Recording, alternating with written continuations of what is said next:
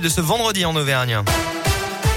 Et à la une de l'actualité en Auvergne, 19 personnels de santé déboutés par la justice à Clermont-Ferrand. Le tribunal administratif a rejeté la requête de ces personnes suspendues pour avoir refusé la vaccination contre la Covid.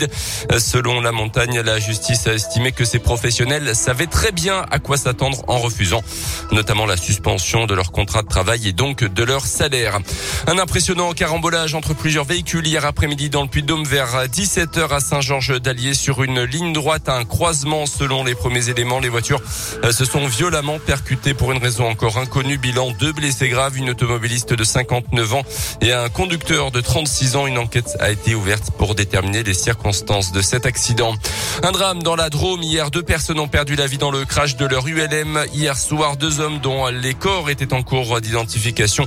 Ils se seraient écrasés dans le ravin d'une carrière près de l'aérodrome selon des premiers éléments. Dans le reste de l'actu, changement en vue à l'occasion de ce vendredi 1er octobre. On vous en parlait hier. Le pass sanitaire est désormais demandé aux plus de 12 ans et deux mois pour accéder au ciné, à la piscine ou prendre le train. Mais ce ne sont pas les seuls changements qui vont avoir un impact direct sur notre vie quotidienne. Certains ont d'ailleurs été déjà largement évoqués à Tiffaine Coulon. Oui, notamment celui qui concerne les tarifs réglementés du gaz qui augmentent de 12,6% à partir d'aujourd'hui. Près de 3 millions de foyers français sont concernés. Autre changement déjà annoncé, le SMIC est revalorisé. Le SMIC horaire brut passe donc de 10,25 euros à 10,48 euros.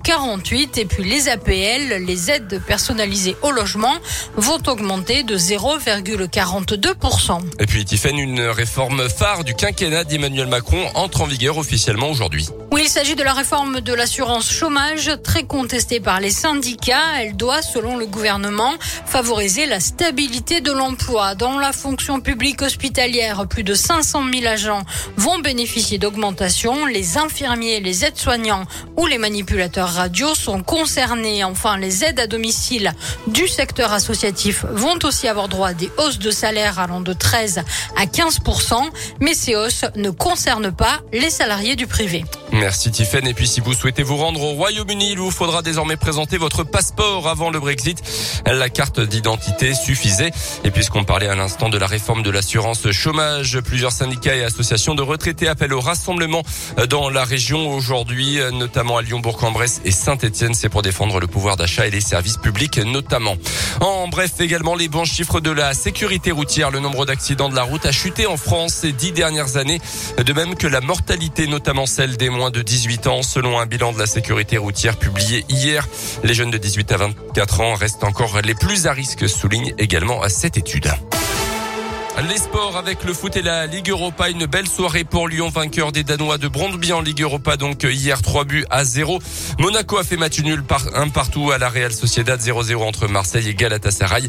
Coup d'envoi de la neuvième journée de Ligue 1 avec Lens Reims ce soir. Dimanche, Clermont sera à Lorient à partir de 15h. Dimanche soir également, l'ASM en rugby recevra le Racing 92, donc en top 14.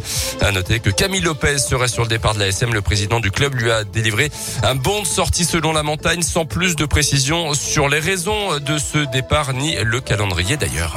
Merci beaucoup Colin, l'actu reviendra à 7h30 tout à l'heure avec vous.